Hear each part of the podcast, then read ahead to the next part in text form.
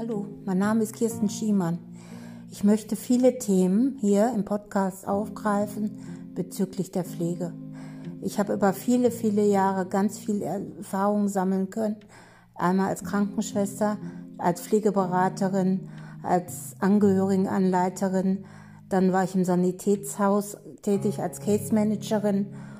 Und jetzt bin ich auch noch in der Verwaltung.